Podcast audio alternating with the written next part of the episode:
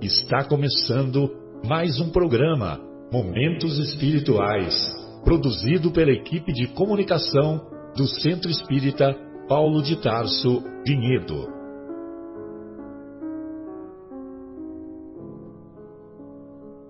Se guardas contigo o estigma do sofrimento, indagando pela solução dos velhos problemas do ser e da dor, se percebes a nuvem que prenuncia a tormenta e o vórtice traiçoeiro das ondas em que navegas, vem conosco, estudemos a rota de nossa multimilenar romagem no tempo, para sentirmos o calor da flama de nosso próprio espírito a palpitar e morredouro na eternidade, e acendendo o lume da esperança, perseveremos juntos em exaltação de alegria que Deus, o Pai de infinita bondade, nos traçou a divina destinação para além das estrelas.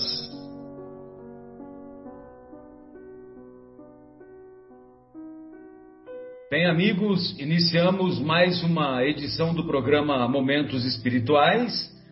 Já me encontro conectado com os nossos queridos Marcos Melo, também com o nosso querido Mauro, e hoje nós abordaremos na primeira hora do nosso programa o capítulo 20, Os Trabalhadores da Última Hora, em particular o o item que trata de uma bela mensagem assinada pelo espírito Erasto. O Erasto foi discípulo de Paulo de Tarso. É, e o título da mensagem é Missão dos Espíritas. Na segunda parte do programa, daremos continuidade ao estudo da obra há dois mil anos. É, então, para nós nos harmonizarmos intimamente e, é, e, e entrarmos em sintonia com os benfeitores espirituais, nós é, convidamos os estimados ouvintes a nos acompanhar em pensamento com esta singela prece. Então vamos elevar o nosso pensamento a Deus, nosso Pai ao Mestre Jesus, aos amigos espirituais que nos acompanham, que nos fortalecem, que nos inspiram. Vamos também elevar os nossos melhores sentimentos a Deus, nosso Pai, agradecer todas as bênçãos recebidas, a bênção da vida, a bênção da inteligência, a bênção da oportunidade de estudar, a bênção do conhecimento que a doutrina espírita tanto nos esclarece e nos auxilia. E vamos pedir humildemente que esse nosso encontro seja produtivo, que esse nosso encontro consiga fazer com que a mensagem do Mestre Jesus possa contribuir para a iluminação das consciências e dos corações que em algum tempo nos ouvem e nos ouvirão. Muito obrigado, Senhor, que assim seja. Muito bom. Então, nós vamos acompanhar primeiro, para preservarmos as palavras do Mestre, a passagem que se encontra no capítulo 20, também no capítulo 20 do evangelista Mateus, a passagem que fala sobre os trabalhadores da última hora. O reino dos céus, diz Jesus, é semelhante a um pai de família que, ao romper do dia, saiu a fim de assalariar trabalhadores para sua vinha. Tendo combinado com os trabalhadores que eles teriam uma moeda por sua jornada de trabalho, enviou-os à vinha. Saiu ainda na terceira hora do dia, e tendo visto outros que permaneciam na praça, sem nada fazer, lhes disse: Ide também vós outros à minha vinha, e vos darei o que for razoável. E eles para lá se foram. Saiu ainda na sexta e na nona hora do dia, fez a mesma coisa. E saindo na décima primeira hora, encontrou outros que estavam sem nada fazer, aos quais disse: Por que permaneceis aí durante todo o dia sem trabalhar? Foi porque ninguém nos assalariou, disseram. Ele lhes disse: Ide também vós outros para a minha vinha. Chegada a noite, o senhor da vinha disse àquele que tomava conta de seus negócios: Chamai os trabalhadores e pagai-lhes, começando pelos últimos até os primeiros. Aqueles, pois, que vieram para a vinha apenas na décima primeira hora, aproximando-se, receberam uma moeda cada um. Os que foram assalariados primeiro, vindo por sua vez, julgaram que deveriam receber, receber mais, mas não receberam mais que uma moeda cada um. E ao recebê-la, murmuraram contra o pai de família, dizendo: Os últimos trabalharam apenas uma hora e pagastes tanto quanto a nós, que suportamos o peso do dia e do calor. Mas, como resposta, disse a um deles: Meu amigo, não cometi injustiça para convosco não combinamos receberdes uma moeda por vossa jornada? Tomai o que vos pertence e ide. Quanto a mim, quero, quero dar a este último tanto quanto dei a vós. Não me é permitido fazer o que quero? Vosso olho é mau porque sou bom? Assim, os últimos serão os primeiros, e os primeiros serão os últimos, porque muitos são os chamados, e poucos os escolhidos. Então, na escola, na escala biológica, nós vamos também encontrar algo semelhante dessa, desse, desse ensino do mestre, pois a, os vírus, as bactérias, elas foram os primeiros microorganismos que foram, que tiveram vida na, na, na escala da origem da vida, da origem da vida biológica no nosso planeta. Então, é, primeiro vieram esses seres é, unicelulares, né? Vamos dizer assim, né? Se bem que os vírus nem unicelulares são são considerados os vírus, as bactérias, aí depois organismos mais complexos foram é, passaram a existir, depois vieram a, os representantes do reino vegetal, né, os vegetais, mais tarde vieram os animais, primeiro os animais mais simples, depois os animais vamos dizer assim, com, com, com a estrutura biológica mais complexa. Até que foram chegando as aves, os, os, é, os répteis, as aves, os mamíferos e, finalmente, o homem. Então, vejam vocês que na própria escala biológica, o, o homem que é dotado de inteligência, que é dotado de pensamento contínuo, ele foi o último a, a, a ter a vida biológica. Então, vejam vocês que os ensinos do mestre, eles sempre estão em consonância com o que encontramos na natureza. Com o que encontramos na natureza. E então nós vamos observar é, que o homem, dotado de inteligência, dotado de pensamento contínuo, foi o último a ser criado. E, devido à inteligência, ele acabou dominando os demais animais e dominando a vida biológica e, e depois teve início a vida social, a vida em sociedade no nosso planeta. Então, quando o mestre diz os últimos serão os primeiros e os primeiros serão os últimos, essa essa verdade, esse ensinamento é um ensinamento que podemos aplicar tanto na parte material quanto na parte espiritual dos seus ensinos.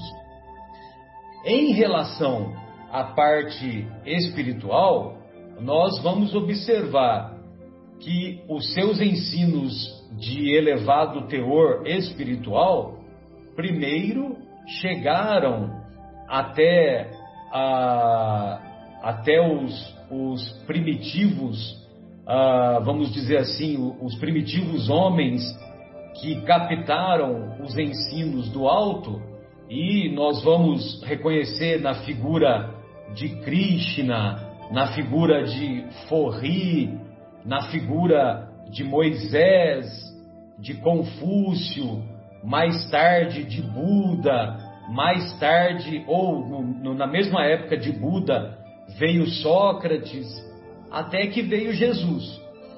Aí quando veio, quando veio Jesus, é, essa, esse, essa escala de ensinamento espiritual passa a dar o importante é, um, um importante passo no processo evolutivo.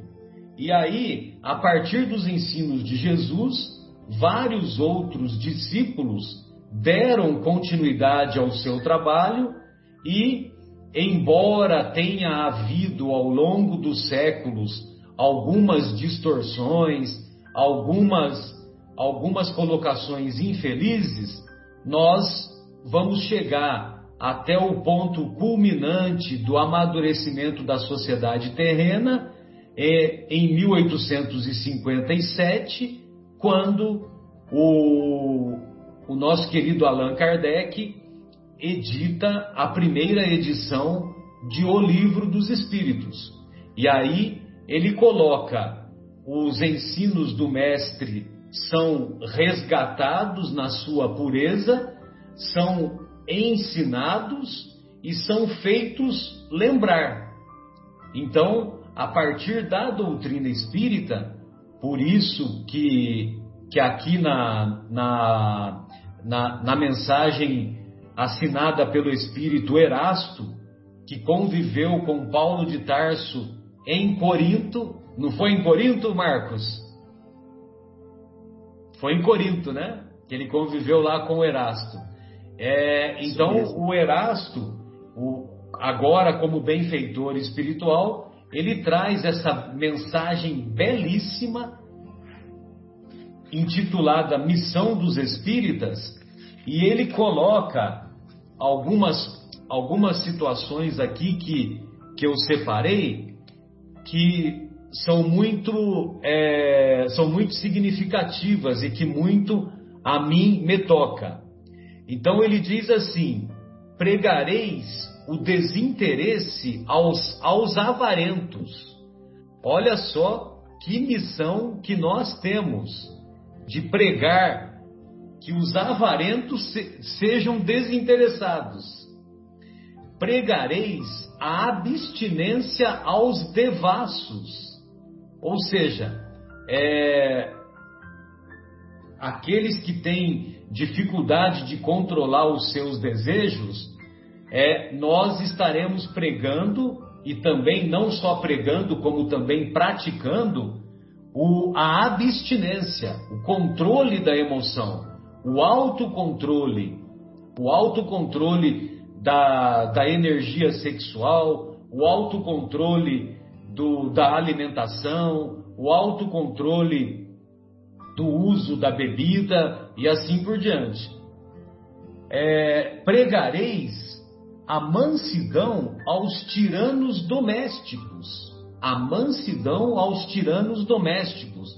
Imagine vocês, lá no, na segunda metade do século XIX, é, os pais constituíam as suas famílias e, e, a mulher era quase que uma, que uma serva mesmo, né? Ela não tinha voz para nada, né? Então, imagina você pregar mansidão aos tiranos domésticos e aos opressores. Aí ele coloca palavras perdidas? Talvez, mas o que importa? É preciso regar com vosso suor o terreno que deveis semear, pois ele apenas frutificará e produzirá sob os constantes esforços da enxada e do arado evangélicos. Ou seja, ide e pregai. E todos nos recordamos que as últimas palavras pronunciadas pelo Mestre, é, quando, quando de sua passagem pelo nosso planeta, as últimas palavras foram: ide e pregai. Quando ele diz, Pai, em tuas mãos entrego o meu corpo, quando ele fala isso, é em tuas mãos entrego o meu espírito, que ele diz isso lá na cruz, quando, quando ele, ele tomba é, com o término, com a exaustão do, da sua vida física, a, a, aquelas palavras foram ditas com ele ainda encarnado. Mas todos sabemos que durante cerca de 40 dias ele apareceu para os apóstolos na ausência do Tiago, apareceu para os apóstolos na presença do Tiago, apareceu para os discípulos na estrada de Emaús, apareceu outras vezes até que teve a ascensão aquilo que ficou conhecido na, na Igreja Católica como a Ascensão, em que ele faz uma pregação lá na Galileia para os 500 da Galileia. E nesse momento que ele faz a pregação aos 500 da Galileia, aqueles que estavam presentes ou acompanham em espírito ele, Jesus, ascendendo aos céus. E nesse momento, ele deixa a mensagem: ide e pregai. Então, amigos, para finalizar essa minha exposição, eu nessa mesma mensagem tem um outro momento em que o Erasto diz que somente lobos caem em armadilhas de lobos. Eu não sou especialista em biologia, eu não tenho conhecimento da vida no reino animal, de como se comportam os lobos, como se comportam os cachorros do mato, como se comportam as onças, os tigres, etc, etc. Mas, quando nós ainda nos encontramos, às vezes até aparentando ser sermos cordeiros, mas ainda trazendo o lobo dentro de nós, muitas vezes nós caímos nas próprias armadilhas que fazemos para nós mesmos. Bem, amigos, então essas eram as minhas colocações e eu gostaria de ouvir o nosso querido, o que o nosso querido Marcos separou aí para como reflexão, Marcos, por gentileza. Marcelo, obrigado, queridos amigos, obrigado. É, Marcelo, eu, eu vou me atentar também neste trecho do Erasto, que eu achei é, sensacional. E, e, e, com relação, para fazer uma introdução a esse pensamento, né? essa mesma passagem de, de dos trabalhadores da última hora, é, no final diz, né, os últimos serão os primeiros e os primeiros serão os últimos. Eu vejo aí um, um, ensino, não sei, humildemente eu vejo aí um ensino sobre reencarnação.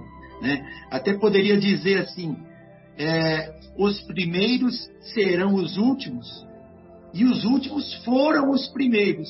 Porque assim, nesse, nessa nossa multimilenar é, vida espiritual e eterna, né?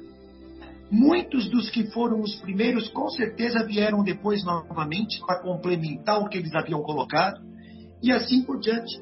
Então, é, os últimos podem também terem sido os primeiros. E quem são os últimos? Por enquanto, é, nós somos nós dessa era, porque isso não quer dizer que o mundo irá acabar e acabou, na gente nós somos os últimos. Não, nós somos os últimos desse presente, mas virão os outros últimos ainda depois de nós. Né? Que nós deixaremos de ser os últimos, nós vamos ser os penúltimos. E assim por diante. Mas o Espiritismo, com certeza, faz parte é, deste grupo dos últimos. Né? Desde 1854, aí, quando foi iniciou-se oficialmente né, o Espiritismo com a, a, a, publicação do Livro dos Espíritos, oficialmente dizendo, né, mas os trabalhos já vinham bem antes disso, de, eh, de Allan Kardec, né, é, passamos a ser o, o, o consolador, passamos não, né, foi certificado, nós somos o consolador prometido, a, a doutrina espírita. É a consoladora, e, e por, é, por Jesus ter dito isso, e já ter até nos colocado isso há muitos anos atrás, nos coloca como, como os trabalhadores da última hora. Né? Esta geração. Né? Quanto tempo irá durar essa geração? Durante muito tempo, né? muito, muito, às vezes alguns séculos e séculos. Né? E estamos aí fazendo o nosso trabalho. Né? Mas, com relação à missão dos espíritas que escreve Erasto, né? É, é necessário renúncia. Né? E ele coloca aqui, né? eu, eu pensei alguns, alguns trechos desse, de, de, desse texto né, de Erasto. Então, nós temos que renunciar aos nossos hábitos, aos nossos trabalhos, às nossas ocupações fúteis, né, para que possamos dar seguimento àquilo que já começaram a implantar antes da gente. Então, nós temos que renunciar a alguma coisa né, nossa para que a gente também se sacrifique pelas palavras de Jesus e para que ela possa ser frutificada. E como bem você colocou, né? E de pregai, né, Marcelo? E de pregai, né? É, pregai o desinteresse aos avarentos, como você falou, abstinência aos devassos, mansidão aos tiranos e opressores. E regar, né? Também está aqui nesse trecho de Erasto, regar com suor o terreno que irá semear pois frutificará e produzirá sobre os esforços da enxada e do arado. Ou seja, o terreno está preparado. Está preparado. A gente precisa dar continuidade. Precisamos é, agora semear e regar ele com o nosso próprio suor, né? que escreve aqui Erasto. Erasto, né? E ele diz aqui também, né? É uma cruzada contra a injustiça e contra a maldade. Nós entramos nessa cruzada contra a injustiça e contra a maldade. E Erasto, como bem você falou, né, Marcelo? Ele foi um discípulo de Paulo de Tarso e é, Marcelo está até lembrado, né? Alguns anos atrás eu estava lá no, aprendendo, estudando lá no, no segundo Aprendizes, fiz um trabalho é, eu e a minha, a minha amiga da época ali na, na sala, a Ana, nós fizemos o trabalho só a, carta aos Efésios. A carta aos Efésios, ela tem muito do que está escrito nesse trecho do Erasto. Porque o Erasto, ele deixa um, um, uma, uma mensagem para nós de para que a gente tenha coragem, né? para a gente, a gente ter coragem para remover estas montanhas de maldade que há ainda né, na, na, na, na, humanidade. Né? É, e até ele coloca aqui, ó, a fé é a virtude que transporta montanhas. Né? Fé é a virtude que é, transporta montanhas. E, mas, mais pesada do que essas montanhas, até figurativas, que Jesus nos colocou naquela época, é, mais pesadas são as jazidas das impurezas que todos os vícios, é, é, de todos os vícios que derivam no coração dos homens. Então está aí até a explicação deste ensinamento de Jesus. Se peça para que essa montanha mude de cá para lá, de lá para cá ela se mudará, se você realmente tiver fé. E essa montanha é justamente isso. As jazidas de impureza e de todos os vícios que derivam no coração dos homens. Mas Erasto, ele fala isso para a gente, né? Que, que para que a gente tenha essa coragem de remover essa montanha, e se a gente tiver fé e coragem, a gente colabora, só que nós não estaremos sozinhos, nós estaremos com colaboração dos espíritos. Né? E ele, ele fala assim: leve, leve as palavras aos grandes, que a desprezarão, aos sábios que exigirão provas. Né? E leve aos simples e os pequenininhos que a aceitarão. Então, é, é, é linda essa mensagem dele. E se nós, convido a todos, se vocês lerem trechos da carta de Paulo aos Efésios, ela tem esta mensagem. Esta mensagem. Então, Paulo diz aqui a unidade com o corpo com Cristo, vivendo uh, para que eles vivam como filhos da luz, né?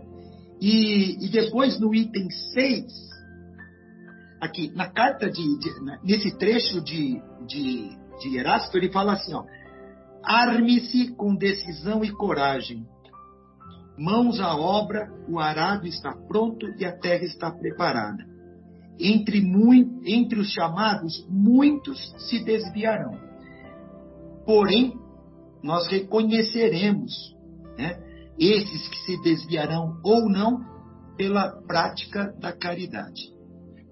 E no item 6, o Erasto fala assim: ó, Vós, filhos, sede obedientes ao vosso Pai Senhor, pois isso é justo. Honra teu pai e tua mãe, que é o primeiro mandamento da promessa. E assim ele vai. Depois, no, item 10, ele fala assim: armadura de Deus. No demais, irmãos, Irmãos meus, fortalecei-vos no Senhor e na força de seu poder. Revesti-vos de toda a armadura de Deus para que possais estar, estar firmes contra as astutas ciladas do diabo. Aqui tá, na tradução aqui está ciladas do diabo aqui na, na, nessa versão da Bíblia que eu estou lendo. Não, é, pois não temos que lutar contra a carne e o sangue, e sim contra os principados, contra os potestades, contra os poderes deste mundo tenebroso, contra as forças espirituais da maldade. Portanto, tomai toda a armadura de Deus, para que possais revestir no dia mal e, havendo feito tudo, ficar firmes. Estais, pois, firmes, tendo cingido a vossos lombos com toda a verdade e vestida a coraça da justiça e calçados e calçados os pés na preparação do evangelho e da paz, tomando sobretudo o escudo da fé, com o qual podereis apagar todos os dardos inflamados do maligno.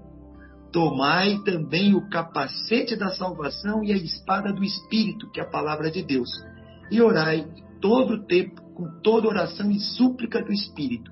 Vigiai nisso com toda perseverança e súplica por todos os santos. Orai também por mim, para que me seja dada a abrir da minha boca a palavra com confiança, com intrepidez, fazer conhecido o, é, o mistério do Evangelho, pelo qual sou embaixador em cadeias e para que possa falar dele livremente como devo falar. Depois ele faz as saudações. Então a gente vê o trecho de Paulo, ele pede para que aquela população de, de Éfeso se prepare, né? Se prepare para esta, esta, esta cruzada também. Então, naquela época, ele já falava da cruzada contra a injustiça, contra a maldade, para se preparar com fé, para se preparar com, com, com as coisas espirituais, do bem. Então, achei muito interessante, sendo este que transmitiu essa mensagem, Erasto, né? um discípulo de Paulo.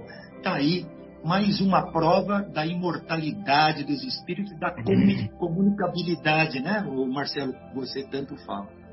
É isso aí, meus amigos. Ô Marcos, e essa parte aí está em qual capítulo da carta aos Efésios? Me desculpa, está no capítulo 6, é, versículo de 10 a 20.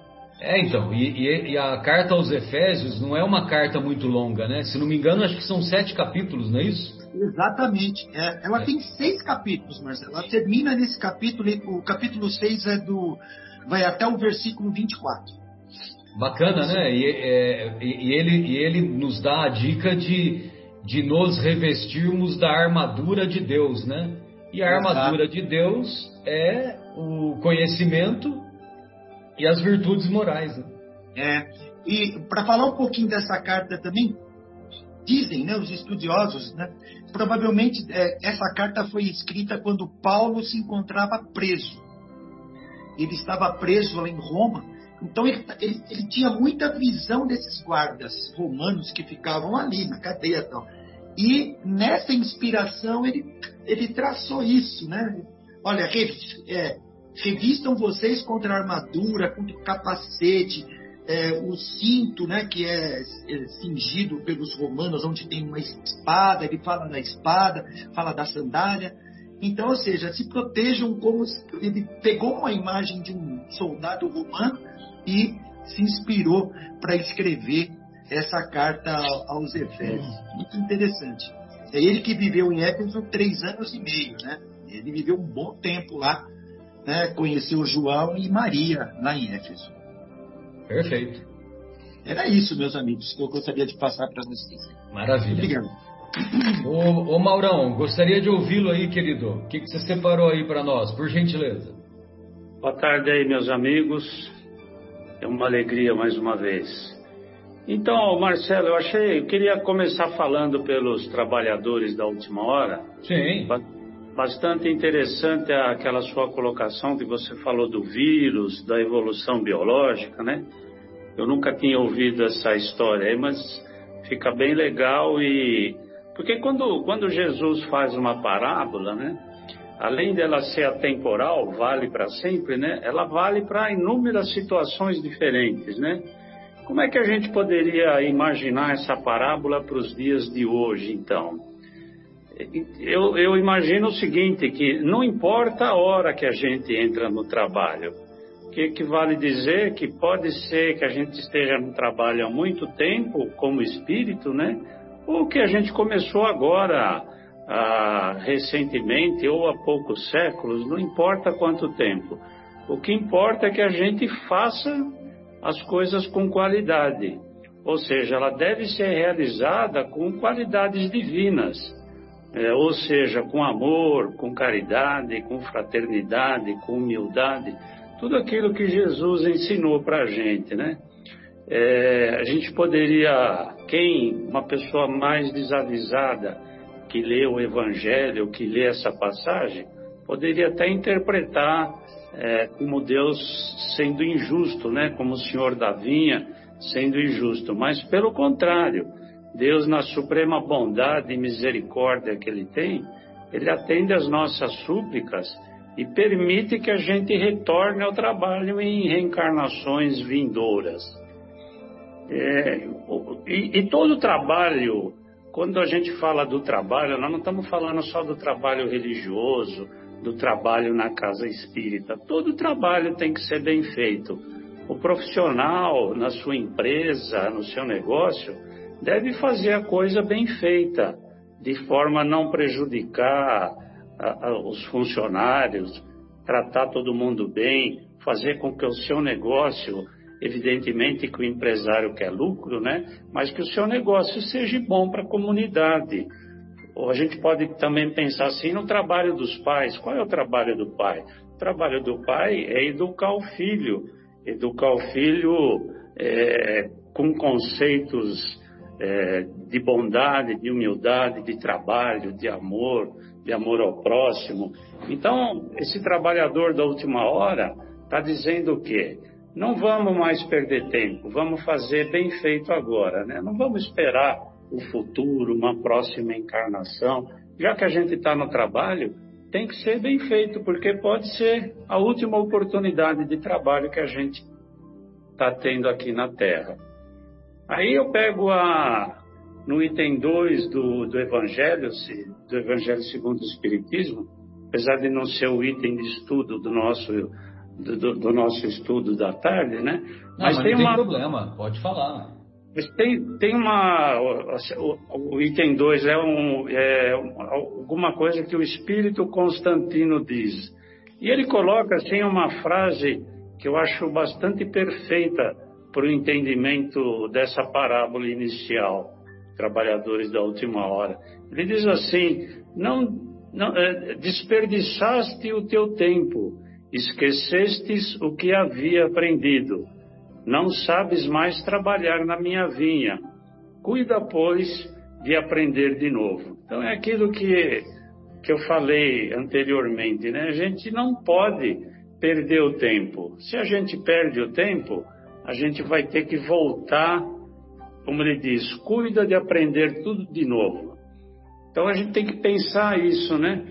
Se a gente tem inúmeras vidas, por que nós esquecemos do que nós já aprendemos lá atrás? Então, quando a gente volta para cá, a gente tem o livre-arbítrio, né? E por causa desse livre-arbítrio, a gente acaba, acaba esquecendo coisas importantes que a gente aprendeu. Porque esse mundo aqui oferece muitas tentações para a gente. E, e a gente acaba caindo nessas tentações. Aquela história lá da porta larga, da porta estreita, né? A gente acaba preferindo a porta larga. Então a gente precisa tomar cuidado, aproveitar, com, aproveitar no bem essa nossa oportunidade que a gente está tendo. E um pouquinho mais à frente ele diz assim: Bons espíritas, quantos e quantos séculos o Senhor vos chama para a sua vinha, mas sem que aceites o convite. Qual o convite que ele está falando? Né? É a nossa renovação moral. É, como ser eterno, a gente busca a perfeição.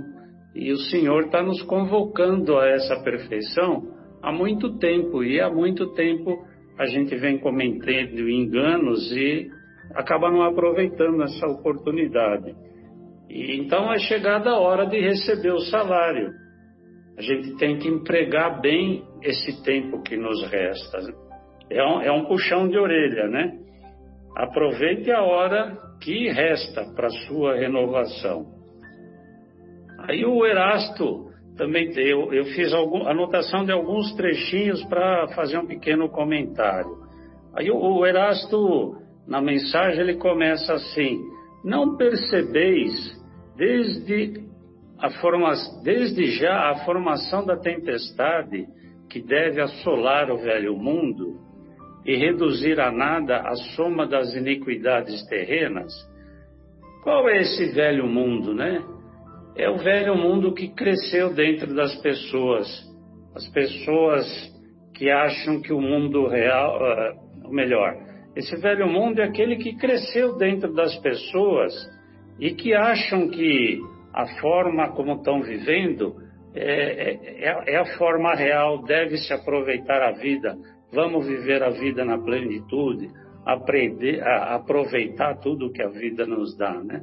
Então, é, a gente com a nossa vaidade, com a nossa imprevidência, a gente está criando um mundo irreal para nós, um mundo de iniquidades e, e esse mundo de iniquidades nossa torna o mundo de iniquidades E esse mundo que a, a gente está prestes a entrar, que é o mundo de regeneração, é necessário que a gente comece a cuidar dessas iniquidades, dessas imprevidências.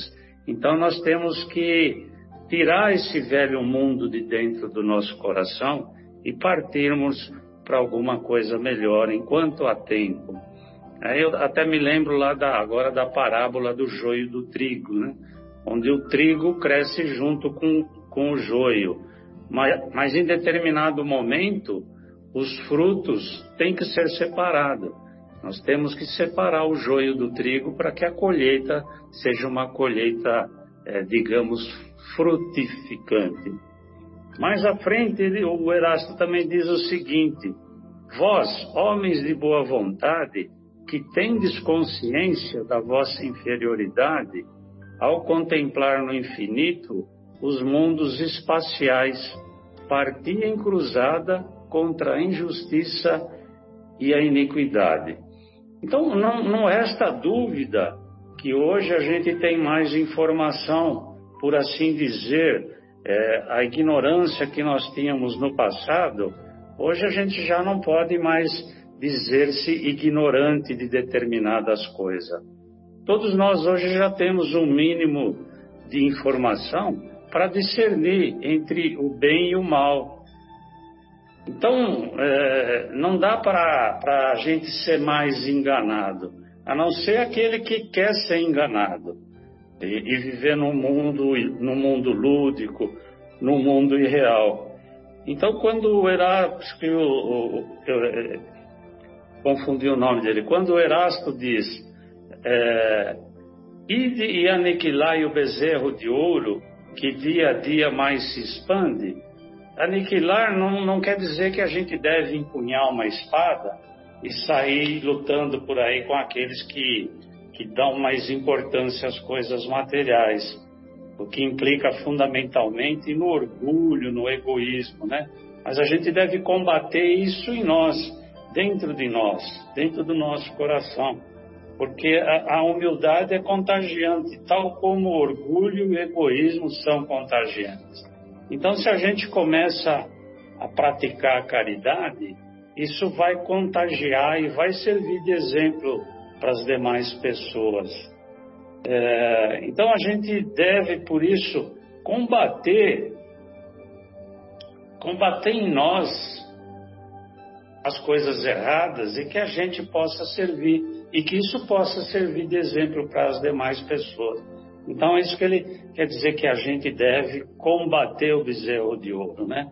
Nós não vamos sair por aí brigando com as pessoas que são extremamente materialistas ou muito materialista, como a maior parte das pessoas ainda o é.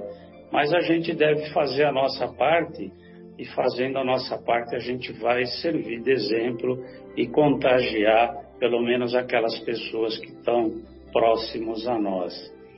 É, o, o, o, Marcos, o Marcos até falou uma coisa interessante, quando Jesus fala de remover as montanhas, que a fé remove as montanhas, e que essas montanhas são as impurezas que nós temos e os vícios oriundos dessas impurezas que se alojam no nosso coração. Então, vamos procurar né, é, tirar essas impurezas do nosso coração e procurarmos sermos cada vez pessoas melhores, pessoas mais voltadas ao bem, pessoas mais voltadas à caridade. E ainda no final ele diz assim que as revoluções morais e filosóficas vão eclodir em todas as partes. Não é isso que a gente vê hoje? Essas revoluções morais estão eclodindo por todas as partes, porque nada mais está está escondido sob o véu da ignorância, né? Todos sabem discernir entre o bem e o mal, entre o certo e o errado. E se cada pessoa que adentra o caminho errado tivesse a noção de, da consequência da sua conduta, certamente optaria pelo caminho do bem. É isso que a doutrina espírita faz, nos conscientizando que nós somos espíritos eternos e espíritos em evolução. E nada justifica que a gente fique parado aguardando novas encarnações para o nosso reajuste, ou pior ainda, a gente ter que espiar os nossos erros em encarnações futuras. Daí vem a, a, frase que é brilhante, que eu acho lá do Erasto, né? ele diz que o arado está pronto e a terra está tá preparada. Então, ide, ide ao trabalho, arai, portanto. Então, na, na mensagem, pra, só para finalizar, então, na mensagem do Espírito da Verdade, Jesus nos diz que é chegado o tempo de cumprimento das profecias. Então, ele está se referindo à, à transformação da humanidade. Os profetas vinham falando isso, Jesus falou isso. Por quê? Porque a gente está indo para um mundo de regeneração. Então, felizes, portanto, daqueles que trabalham com desinteresse e por caridade. E Allah ele diz também que Jesus, Jesus diz isso, né? Que é o Espírito da Verdade, que Deus já marcou os seus servidores fiéis. E qual são os servidores que usurpam o salário?